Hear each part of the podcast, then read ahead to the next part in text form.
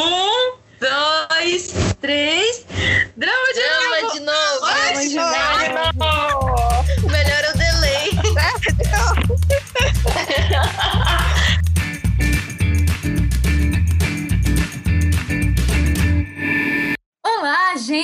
Sejam muito bem-vindos a mais um episódio do Drama de Novo.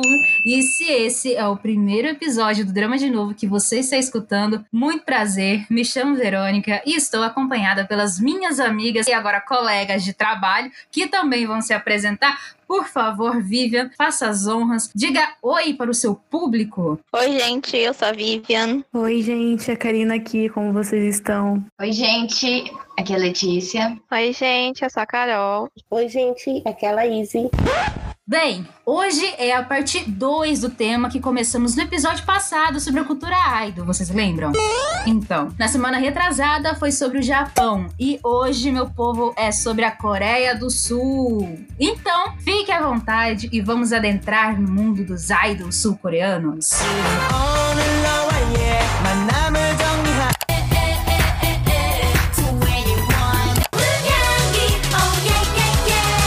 Bom, primeiramente vamos dar uma passeada pela história do gênero K-pop. Para começar, o termo K-pop não foi criado na Coreia do Sul, mas por meio da imprensa estrangeira. E o criador de todo esse conceito, essa espécie de fórmula para se tornar um idol, foi nada mais nada menos que o empresário Lee Soman, que encarou essa estratégia como commodity. O empresário morou nos Estados Unidos nos anos de 1975 a 1985, onde teve muito contato com o cenário musical da época. E quando retornou para a Coreia do Sul, quis aplicar o que experimentou lá. Mas na sua primeira tentativa, que foi com o cantor Hyun Jin-young, não deu muito certo, pois mesmo o cantor estreando com um hip hop mais lento, o seu jeito de se vestir, que era de terno e gravata, e os hits que tocavam nas rádios ainda eram mais conservadoras, mais patrióticas. Até que no ano de 1992, um trio de jovens que em suas letras falavam sobre os impasses dos jovens e se vestiam com roupas largas e extravagantes surge e conquista o público adolescente do país. Esse trio se chamava Soteji and Boys.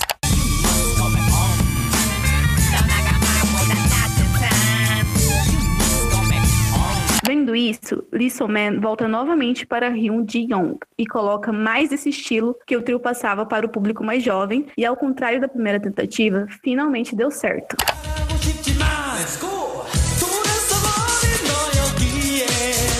Porém, entretanto, todavia, devido a um problema pessoal do cantor, sua prisão por porte de maconha, que na Coreia é um delito muito grave, sua carreira foi pro ralo.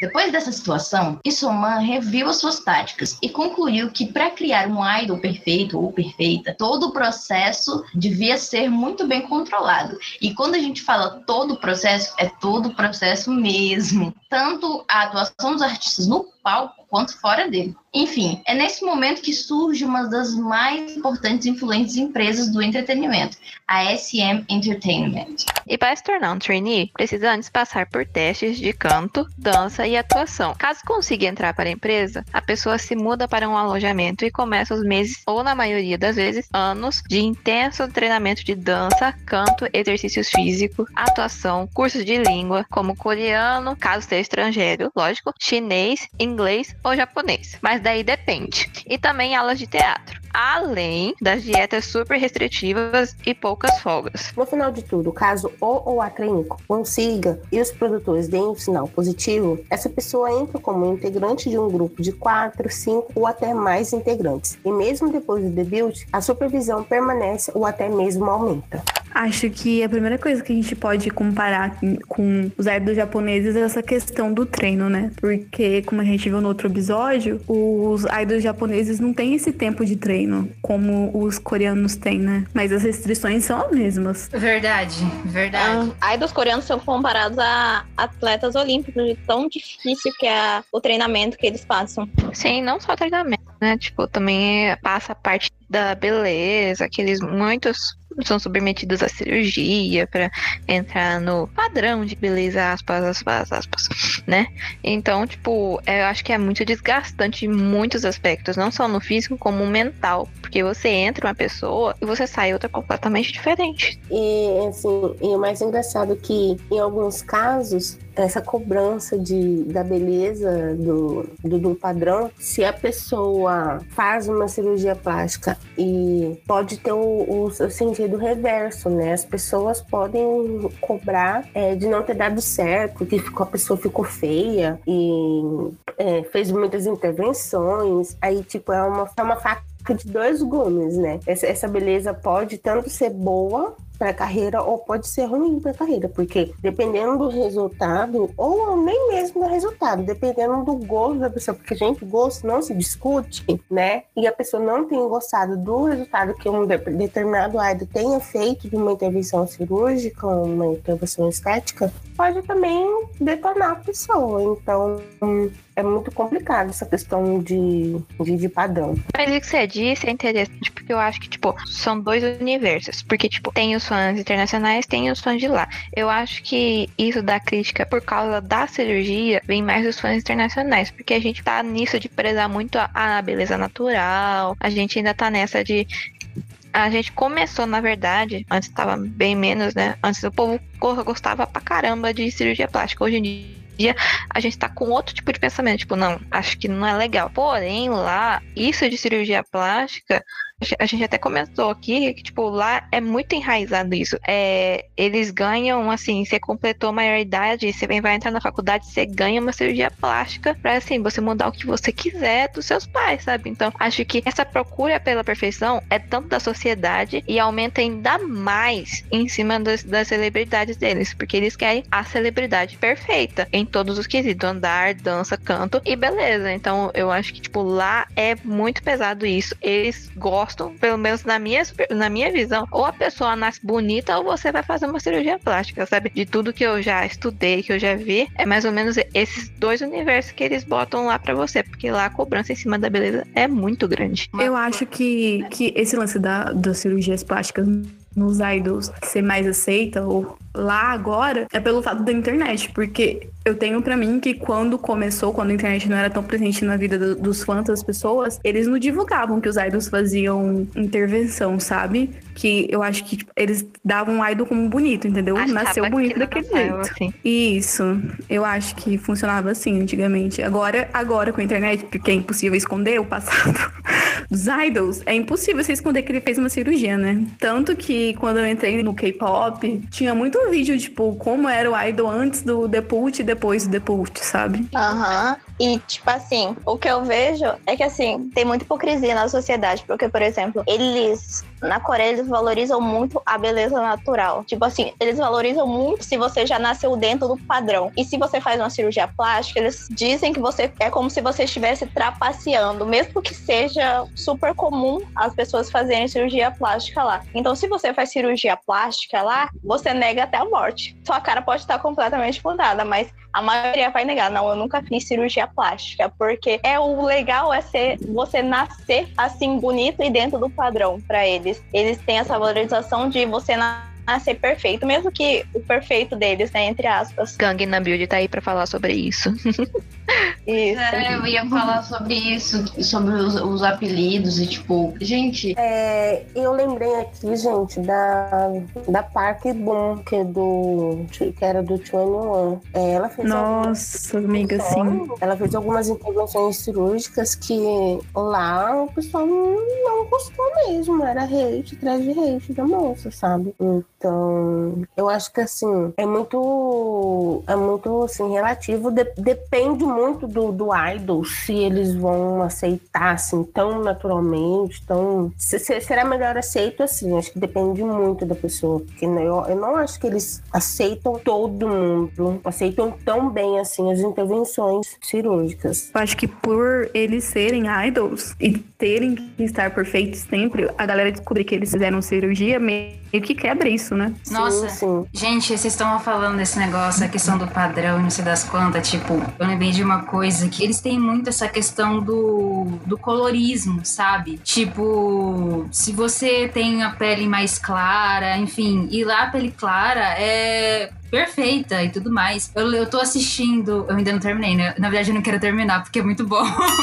Enfim, mas eu tô assistindo aquele programa da Hiyori e que ela tá na casa dela, né? E tipo, ela abre a casa para fazer tipo, como se fosse um, é, pousada e tudo mais. E tinha um casal que eles estavam passando, vamos dizer assim, umas férias e eles tinham uma filha pequena que ficou com, acho que com a sogra da moça, enfim, não sei. E aí ela, ele falou que a primeira coisa que ela perguntou quando o bebê nasceu foi qual que é a cor da pele dela. Ah, eu não sei, tipo, é deles também né? Sabe? Essa, essa questão do, do, colorismo entre pessoas asiáticas. E teve aquele caso do Lucas também, né? Que do, do NC, NC. Ai, meu pai, ele é do NCT, Jesus.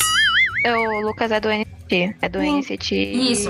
Ah, tá em várias, tá em várias subunits, subunit. É, subunit, tá em várias. E mexi um vídeo acho... que. Pode falar, amigo. Não, pode terminar. É que só ia fazer um comentário sobre essa questão da cor da pele, tá ligada a nobreza, né? Porque quem tem a pele clara lá. É, eu vi isso. Hum. Eram os nobres, né? Então, enfim, continua.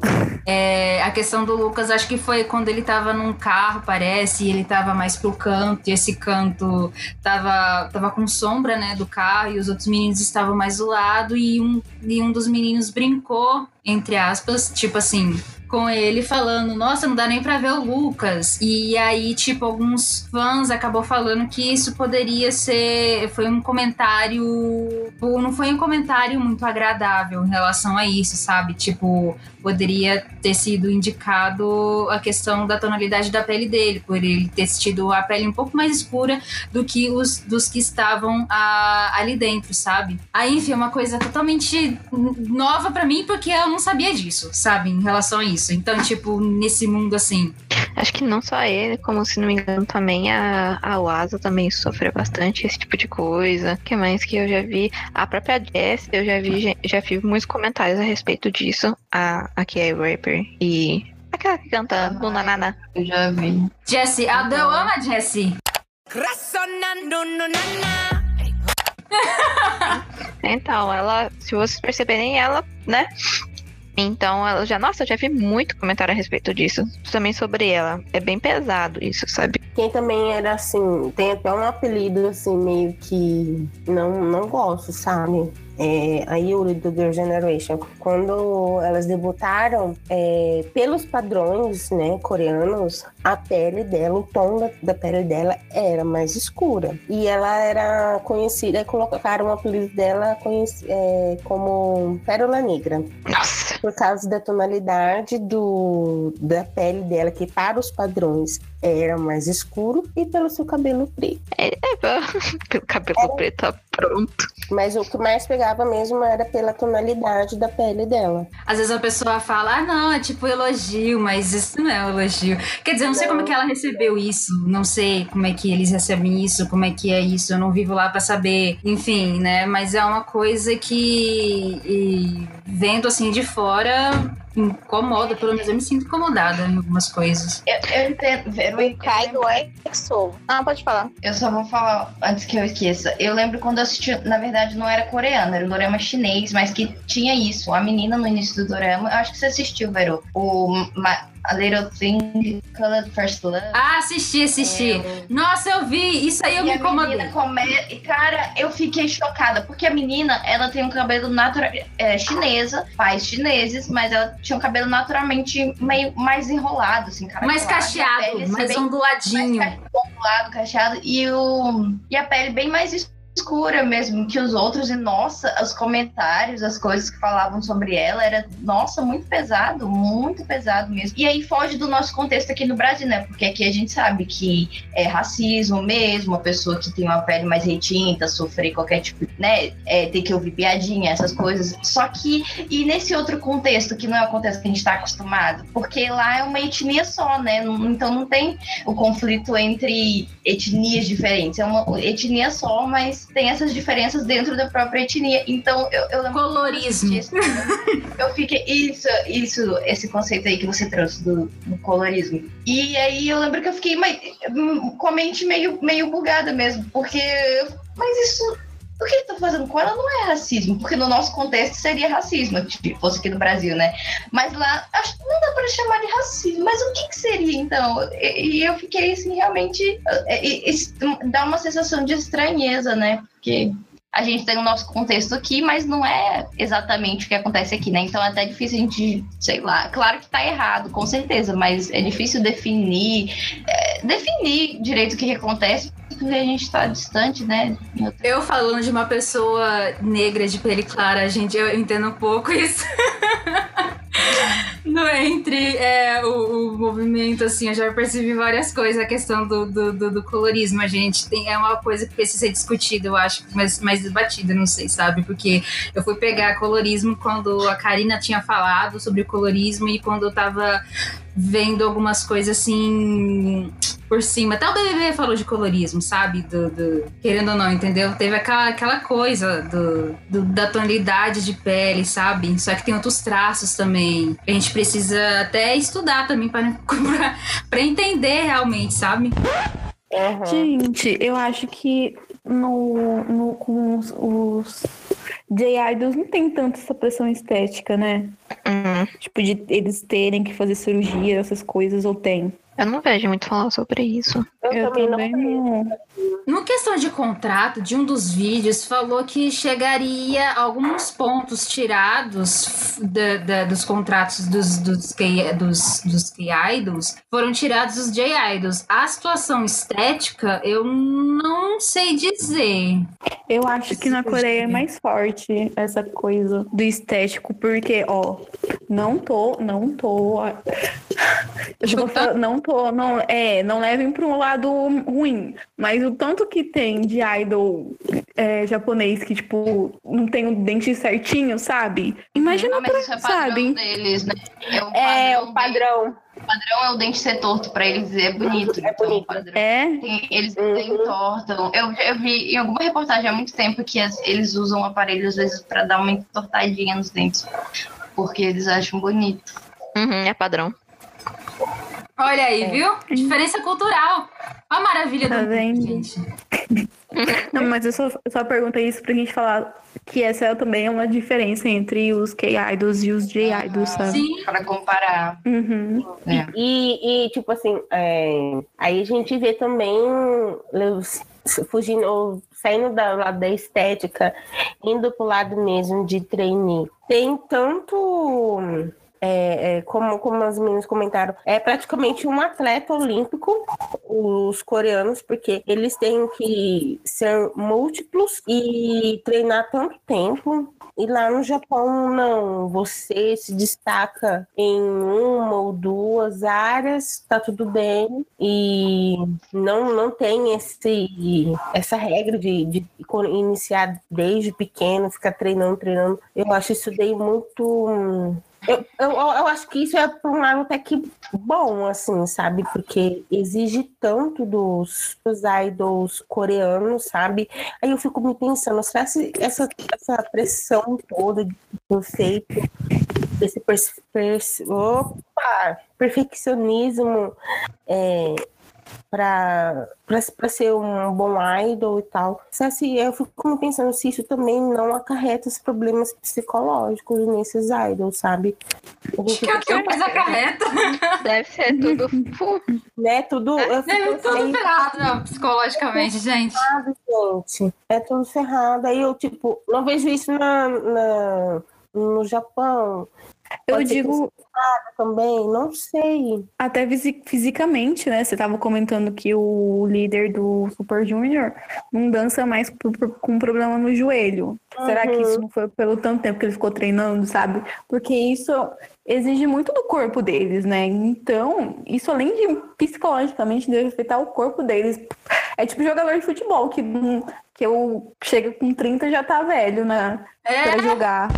Gente, já que vocês estão falando aí do Super Junior, rapidão antes da Vivian falar, e é duas coisas que eu queria comentar. Uma é que a gente tinha falado sobre estética e a gente tinha falado sobre o Lucas. Vocês já viram que, tipo, quando o Lucas foi no programa é, Homens, Homens Comissão, ele tinha falado de como que ele. como que o olheiro viu ele chamou ele pra poder passar. Como ele passou pra. pra, Uhum. pra pra, pra empresa dele, né? E foi tipo, ah, não, eu não fiz nada, eu fiz duas poses lá e eles acharam bom e me chamaram. Ou seja, a beleza, né, da, da, da pessoa importa, né? Mas antes da gente Sim. comentar em relação a isso, e como a, a, a, a Karina falou sobre o Super Junior, né? O Hit. O Hit. Esqueci. O Hit. Ai, Jesus. Hitiu? Hitiu? Como que é o nome dele, cara? Hitiu? Não sei. Não sei. Eu não sei como é que se pronuncia. Tem um. É, Ritu. Hitiu. Esse aqui é do chefe deles, vamos dizer, né? Do, do, é uma frase, uma frase, uma parte, um comentário que o presidente, o diretor-presidente da SM Entertainment tenha feito naquele livro do Frederick Martel, que a gente sempre fala aqui nas, nas- nos episódios do Mainstream, a Guerra Global das Mídias e das Culturas, ele fala o seguinte, ó, que, que ele fala da estratégia em relação ao Super Junior, né? Ele falou assim, a estratégia do nosso grupo é construída em torno da língua. Nós fabricamos boy bands a partir de castings, escolhendo rapazes que falam diferentes línguas, como no caso dos membros do Super Junior, todos de nacionalidades diferentes. Ok. Em certos casos, eles são encaminhados para cursos de línguas, como aconteceu com a cantora BOA. É, assim que a contratamos, quando ela tinha 11 anos, olha isso, ela começou a aprender japonês, inglês e depois mandarim. Em geral, nossas boy bands são capazes de cantar em quatro línguas: coreano, inglês, japonês e mandarim, e às vezes mais. Depois, organizamos uma intensa campanha de marketing para a particularidade de ser completamente local. Promoção, produtos, programas de televisão, tudo é integralmente formatado em nível local.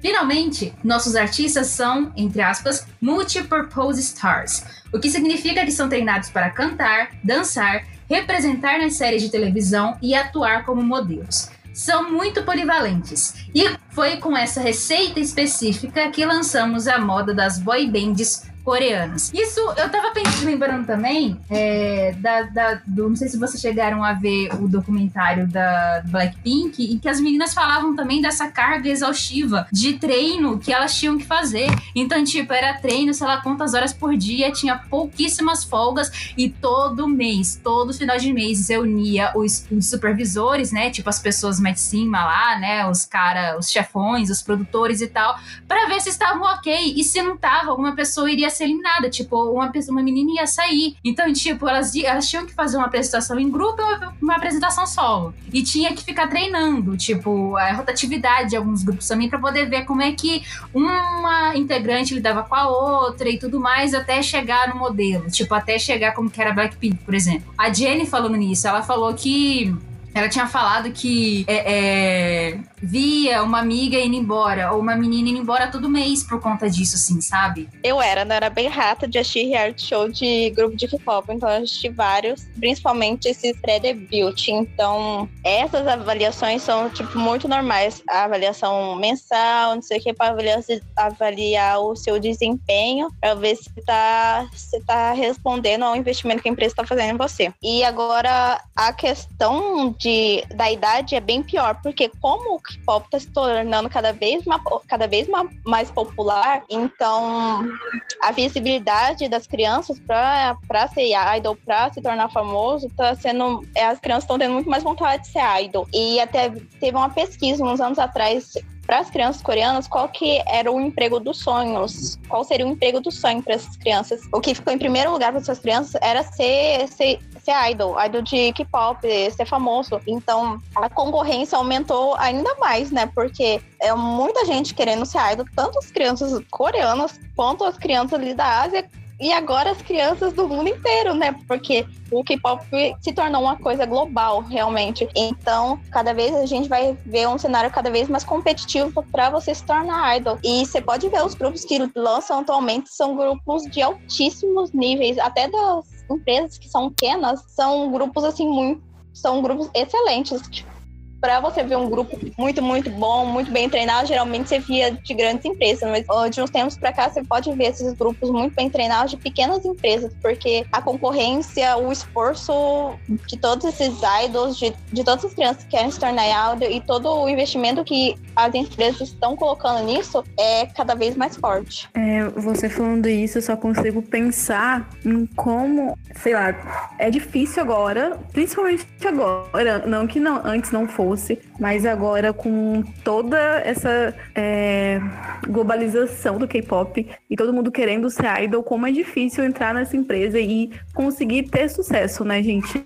A frustração que deve ser para essas pessoas que treinam anos e apesar de serem muito boas no que fazem, não conseguem emplacar porque tem muita gente fazendo isso. Exatamente, cara. Bendito do, do, do mercado, né? Aquela coisa também. Pouquíssimas conseguem se destacar tipo, virar um grande boy group, um, grande girl group, um grande grupo misto, um, um grande artista solo, tipo, pra, pra conseguir assim mesmo.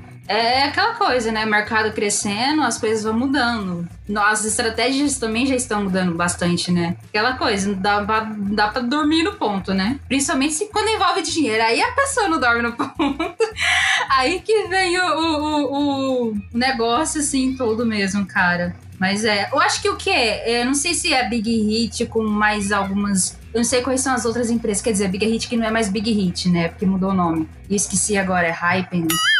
Ai, meu pai. Desculpa, gente. Eu esqueci o nome. Tava na ponta da língua o bendito nome. Eu comecei a pagar. É. Eu, não, eu acho que eles estavam vendo essa questão de querer fazer um grupo um grupo global também. Aí eu pensei no, no, no Now United. Ai, meu pai, como que é o nome? Que, como pronuncia, Letícia? Now United. Isso! Tipo, eu não sei como é que é essa questão que eles vão fazer do grupo global, não sei como é que. de quais países, sei lá, entendeu? Mas disseram que iriam tentar. Eu ouvi boatos, né, na internet. Se vai proceder ou não, aí é com o tempo que a gente vai ver, né? Porque, né, não trabalho na senhora Big Hit, que não é mais Big Hit, e nenhuma, nenhuma das outras empresas que estão envolvidas. É sobre o que a, a Karine Avereu também falou, que anos treinando, né, desde criança, acho que você dedica sua vida, né, basicamente, para algo que você tá sonhando e chega no final você não consegue, você não conseguiu se vender para aquela empresa, vamos dizer assim, né? Ela não conseguiu, ela não quis comprar, ela investiu em você e no final é, ela falou não, acho que é melhor não, não vamos prosseguir com isso. Então acho que é por isso que além deles se dedicarem tanto a dança, canto, performance, línguas, eles também sempre tentam pegar um extra só deles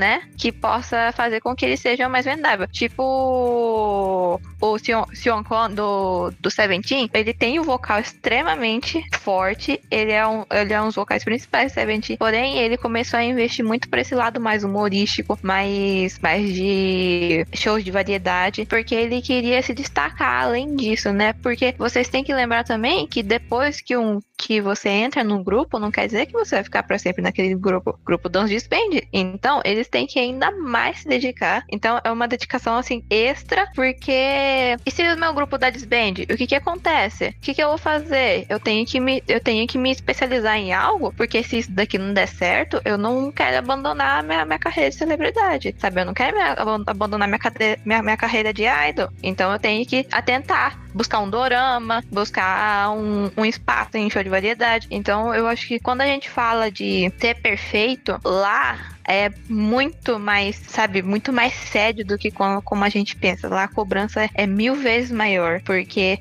não é só você entrar num, num grupo idol, num grupo de K-pop, que acabou. Não acabou. Você tem que tacar o terror, porque esse é o grupo da Disband. O que acontece? Exatamente. Olha, dá até. Ai, meu Deus, ainda bem que eu não sou idol. Dá até medo pensar assim. É, a, a, só rapidão, que a Karina tinha falado do mercado, né? Tipo, que tá virando, que a gente tinha citado de toda. Todo mundo quer ser idol, né? A questão de, da entrevista lá com as crianças e tal, né? Eu tava dando uma olhada naquele. Tem uma série na Netflix, se alguém quiser, né? Porque você não é obrigada a nada nessa vida, só se você quiser mesmo. Que é o episódio. Acho que é o, episódio 4 do, da, da, da série Explicando, que é explicando o K-pop. E lá fala que, olha só, o mercado musical coreano, até eu anotei aqui, que o mercado musical coreano em 2005 dava em 29 lugar, ele era o 29 maior do mundo. E em 2016 eles acabaram de. de eles chegaram ao oitavo lugar maior do mundo. Eu não vi, tipo, eu não pesquisei, né, tipo, de agora, 2020, ou 2021 acho que não foi lançado ainda, mas de tempos pra cá, né, depois, é, quanto é que, em que lugar ele tá agora. Mas cresceu pra caramba, entendeu? De sair de 29 para o oitavo lugar, o oitavo maior mercado do mundo, não é brincadeira, não. Pode falar, Lê. Ah, eu, eu ia falar só que é, o que a Carol falou me lembrou o Hello My Twenties 2, que o, tem, tem, acontece isso, né? Que tem um Sim! da Band e é muito triste. Eu chorei pelo menino. Foi, foi quando eu tive contato tipo, com, com essa questão mais assim, ah, de, a questão do desband, porque eu não acompanhei, até hoje eu não acompanhei nenhum grupo que deu desband, nem nada assim. Então, nossa, assim, meu coração partiu, eu fiquei muito triste, eu só queria comentar isso que, nossa, ai, o menino, o menino ficou tão frustrado porque ele lutou tanto e ele sonhou tanto com aquilo e depois ele voltar para a cidade dele se sentindo, ele, ele falando, né, tipo, que ele se, se sentia fracassado, né? E, ai, nossa, ai, gente, Fiquei muito triste. Mas era só isso que eu ia falar. Eu fiquei chateada, só comentando o que ela falou. Gente, eu chorei, eu tava aqui com lágrimas nos olhos quando eu vi. Eu falei, não acredito! Eu não acredito nisso. Eu fiquei, eu não teria coragem de trabalhar em empresas assim, cara. Sinceramente, de chegar e falar, olha, me desculpa, mas tá aqui o seu contrato, você tem que, tá aqui o, a sua pelada, você tem que assinar. A empresa não te quer mais, ok? Então, a gente só ficou com dois membros ou duas membros do grupo, tá? Vocês vão ir para um outro negócio, ou vocês vão seguir carreira solo, ou vocês vão seguir, sei lá, vão num outro grupo, e vocês a gente mantém. Você vocês não nos dão lucro. Porque é praticamente isso, entendeu? Vamos pensar, né? Visão aqui de empresário. Empresário de idol. tipo, ah, não deu certo. Ah, desculpa, bebê. Tchau, tá aqui. Bye, bye. Gente, eu não tenho coragem de fazer isso. A mulher foi. foi foi forte, coitada. Eu tava eu estaria chorando. Eu falei, desculpa, moça. Eu não queria fazer isso. É meu trabalho. Você tem que assinar aqui, tá? Eu já estaria chorando junto com ele. é, a pessoa ela vira meio que um objeto, né? Do tipo, é, se você ou você entrega o que o público quer, se o público exige isso, isso e aquilo de você, você tem que entregar. Senão, a sua empresa vai cortar laços com você. Por isso que dá sempre esses trem de escândalo que, ah, tal idol fez isso de errado e foi cortado, sabe? Tal idol falou isso de errado e também foi cortado. Lógico que são, tipo, muitas vezes são escândalos, assim, graves, né? Tipo, bullying, é, casos de estupro, prostituição, como o do, do carinha do, do Big Bang. Esqueci o nome dele, mas que ele tinha porte boate, porte de drogas. E, então, tipo, são, tem esses casos que são seríssimos, né? Mas tem uns que a pessoa a pessoa falou algo errado, algo não muito, não muito legal, mas que não é motivo de ser desligado, porém o linchamento é tanto porque o público não, não gostou daquilo, não é o que o público quer ver, que você é cortado assim, tchau. Você não fez o que a gente queria, é isso. Ou você anda nos trilhos, como a gente quer, como a gente manda, ou não vai dar certo, sabe? É, também me lembra isso é, da, da Camina no, no reality do Produce 101. Porque, assim, ela era um pouquinho mais cheinha, né?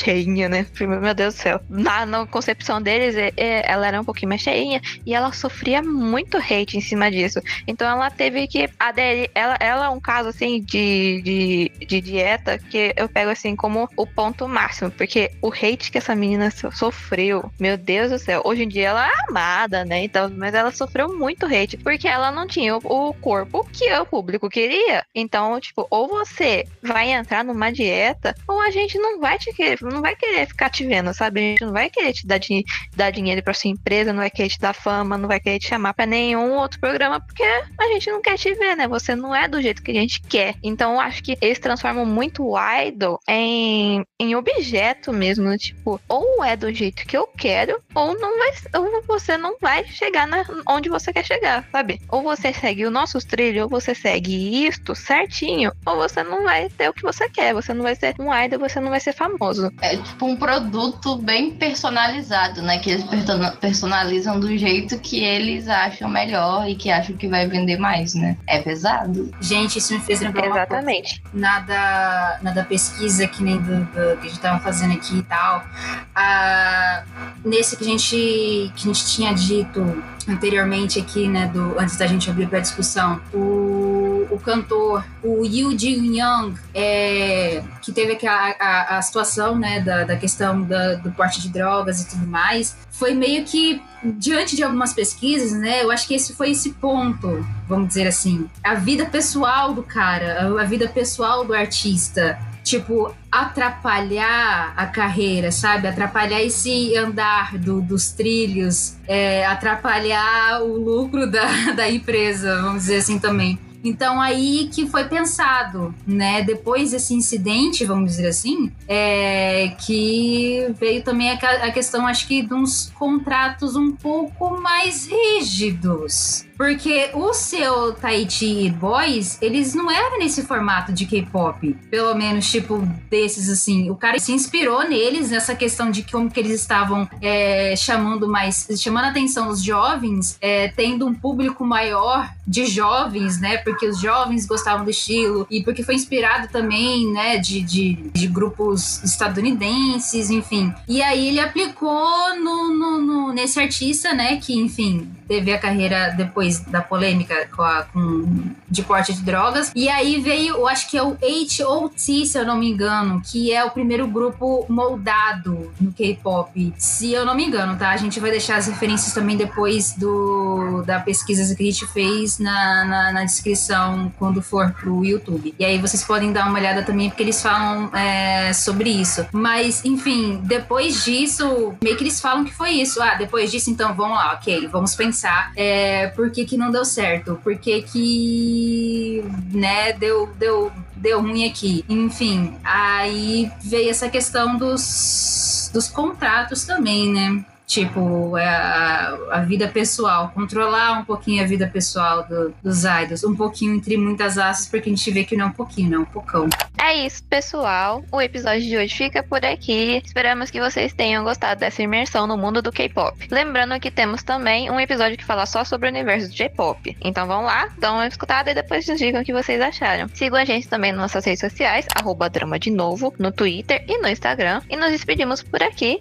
E até mais um episódio do Drama de Drama novo! de novo! Drama de novo! Melhor é o delay.